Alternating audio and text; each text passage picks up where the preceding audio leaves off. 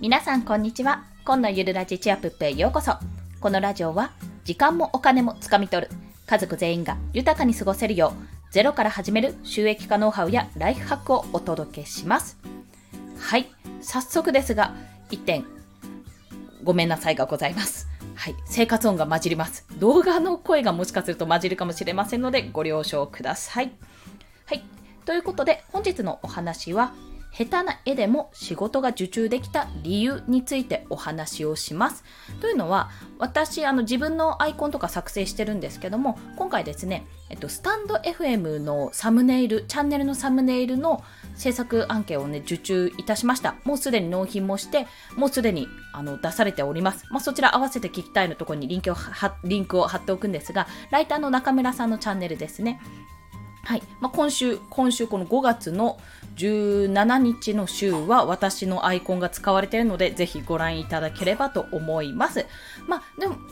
で、それで見た通りなんですけども、決してクオリティは高くないんですよ、絵が。うん。イラスト、決してなんかバカうまって感じではない。また、あー、うん、あーっていう感じの 絵なんですけども、それでも受注ができた理由。要は、イラスト好きだけどなんか自分そんなにうまく描けないしよく言う絵師さんみたいには描けないしなって思ってる方ぜひそんなことないよと言いたいので、まあ、過去の自分もそうだったのでそのことについてお話をします、まあ、結論から言うと売り方次第です。というところ。はい、まあ、順を追ってお話をしていきます。まずですね、まあ、私もご多分に漏れず、自分は絵を描くのが昔から好きだったんですけども、まあ、イラストで食っていく副業だとしてもこれは無理だなと思いました。思ったのは、私え、20代後半ぐらいの時ですね、今から5、6年前ぐらいかな、うん結構前なんですけども、その時に、あの週末だけやっている専門学校イラストの専門学校というものに通っておりました。で、まあ、人物とあと背景とか全部ですね。本当にイラスト全般を教えてくれるところだったんですけど、まあ、そこに通って、まあ、結論挫折したんですよ結論ね最終的にはもうあの転職先が決まってて今の会社なんですけどそこに週末入ることになったので結局学校よりもえー、就職先、転職先か、今の会社のでの仕事の方を選んだんですよね、結局は。はい。まあそんな状況だったんですが、で、まあそんな時に、学校行って、まあ楽しかったんですよ、最初は。まあ基本的なこと結構眠かったりもして、なんかめんどくさいなとか、なんかこういうのコツコツ嫌だなとか思いながらやっていて、最終的には、あ、私ここまでやれないなって思ったんですね。仕事を本業をやりながら絵を描くとか楽しかったけど、あ、私のこの気持ちはそうでもないなって思っちゃったんです。頑張って何時間も何時間も何日もかけて描いた絵を納品っていうのはあんまり好きくないんだなってことが判明して、あ、結局趣味の範囲だな、範囲、範囲だったんだなっていうことを、まあ、ね、何、何百万もかかって何十万かかけて分かったわけですよ。まあそれはそれで私はいい経験だったと。もったいなかったけどね。もったいなかったけど、まあいい経験だったなという感じているので、そこに関しては特に後悔はしてないんですね。ただ、まあそう思って、そうですね。そう思って今に至るなんですが、今結局イラストで収益を得られてるわけなんですよ。で、まあ、どうしてっていうところなんです。どうしてってところなんですが、これ、まあ、いろいろこの6、7年ぐらいで変わったことももちろんあります。まあ、ここならっていうサービスがすごい広まったとか、クラウドソーシングもめちゃめちゃ広まって、あのイラストを描いてくださいっていうのも結構手軽にやれるようになった、まあ、売り買いができるようになったっていうのももちろんあります。あとはやっぱ昔のイラストを描く人っていうのはあのー、皆さんご存知かわからないんですがゲームとかのアプリパズドラとかモンストとか想像していただければわかると思うんですけどもそういった大御所さんまあ大御所じゃなくてもゲームで使われてるあのイラスト、まあ、キャラクターのイラストとかそういったものが結構発注されるイメージなんですよ。だからまあ現に発注されてると思うんですよ、あれは。で、まあ、そこから、あ、こんなクオリティ高いの描けないよなになって、光の方向もわかんないし、なんか、レイヤーもうまく使えないし、うんぬんかんぬんってなって、まあ、結局私は挫折したんですよ。でも実際にイラストの依頼ってそれだけじゃないんですよね。それは最近本当に気がつきまして、まあ、私の場合今回 Kindle 表紙デザインから最初入ってはいるんですけども、Kindle 表紙デザインは全然イラスト関係ないんですよ。関係なくて、ただ、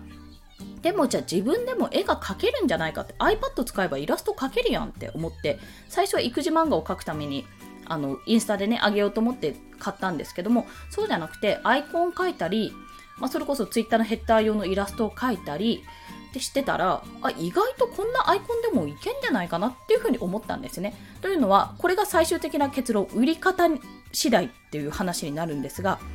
下手だから売れないってわけじゃないんですよ。私の場合もう結局出した意味としては下手くそでもまあそこから上手くなる道中が見られるかなっていうふうに思ったっていうのも一つと、まあ、絵が描けるアピールができるって思ったからなんですねそこは。一応こういう絵だけど私は描けますよってアイコンにすればもう誰もが見るんでそこからつながる受注につながったらまあラッキーキかなって。まあなんか絵うまいんですねぐらいに言われたらちょっと嬉しいかなぐらい程度だったんですよ。でもそれでも、あの今回のスタイフのアイコン、アイコンとかサムネイルに至っては、まあ、応募したんですよ。応募したんですけど、やっぱり、あの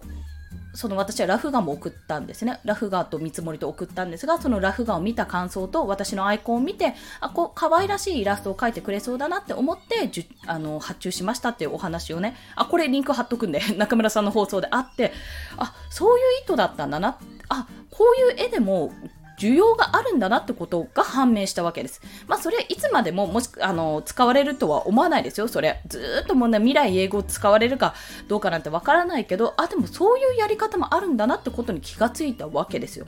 いくら自分がそんなにクオリティ高くない絵、なんかこれじゃな、これは素人絵だよなって思ったとしても、まあ、丁寧にとか、私の場合、あの、結構、いや、これは皆さんそうだと思うんですが、結構ね、この線の重なりとか、こうちょっと飛び出たところとか、やっぱり削るんですよ、結構。綺麗にしなさいって、すごいそれは、あの、それこそ専門学校の時にめっちゃ言われたんで、そういう細部にね、神は宿るみたいなものですよね。そういったことを、もう、やる、やるとか やってはいるんです。そういう丁寧なことはしようとは思ってるんですね。で、実践もしていると。でも、技術もあのペンの使い方とかもなんかままなってないのにまあそれでもやっていけるってことはやっぱりクオリティだけがその売れる理由ではないっていうこと。それ以上に例えばレスポンスの速さとかむしろ掛け合わせるツイッターのヘッダーと掛け合わせできますよってイラスト、まあ、似顔絵じゃないしね。似顔絵ってほど似てないし、まあ、こんな可愛いイラストでこういう風に描きますよっていう風なデザインの方に寄っていけばそれと一緒に受注もできるしもういろんなやり方があるっていうことなんです。だからもしですね今これイラストに限らず私の場合は自分が絵を描くのも好きだし昔から好きだったしでも下手だから何にもこれは仕事にはならないよねって子供にちょっと可愛い絵でも描くぐらいかなって思ってたけどこうやってアイコンを作るっていう仕事の受注につながったからやりようによってはつながるんだよってお話をしたいのともし皆さんが実は何かしらのスキルを持ってるけど何かしら好きで続けてるものがある。漫画が好きってご飯作るのが好き。何でもいいです。それがいやこんなの売れないよなって。こんなの別にあんまりね評価されないよなって。他人から見たらそうでもないよなって。思うものが実は見せ方とか売り方によってはすごくものすごく需要のあるものかもしれない。その可能性が高い。高い高いと言い切るかでも高かった私は高かったし実際につながったわけなので実はそういう可能性があるよってことを皆さんにお伝えしたい。そして過去の自分にあの挫折してるけど、あなた数年後にそれでお金得られるよってことをお伝えしたい。まあ、そんなことを思いながら今日の配信をさせていただきました。ということで、今日の合わせて聞きたいは、その例の、例の九段のですね、あの中村さん、ライター中村さんのチャンネルのリンクを貼ります。で、どうしてこの人を採用したかっていう、あの、2名採用されて、私の他にもう一方採用されてる方がいて、まあ、そのその方はもう池早さんと学さんのクラブハウスでの対談本の表紙を作ってて、私この絵知ってるって思ったくらいのデザイナーさんで、いや、私の中では有名な方なんですけども、まあ、その方と私を選んだ理由ってことでお話をされているので、もしよろしければ聞いてみてください。はい。それでは今日もお聴きくださりありがとうございました。この放送いいねって思われた方、ハートボタンもしくはレビューいただけると嬉しいです。またですね、えっと、応援してくださる方、フォローしていただけると泣いて跳ねて喜びます。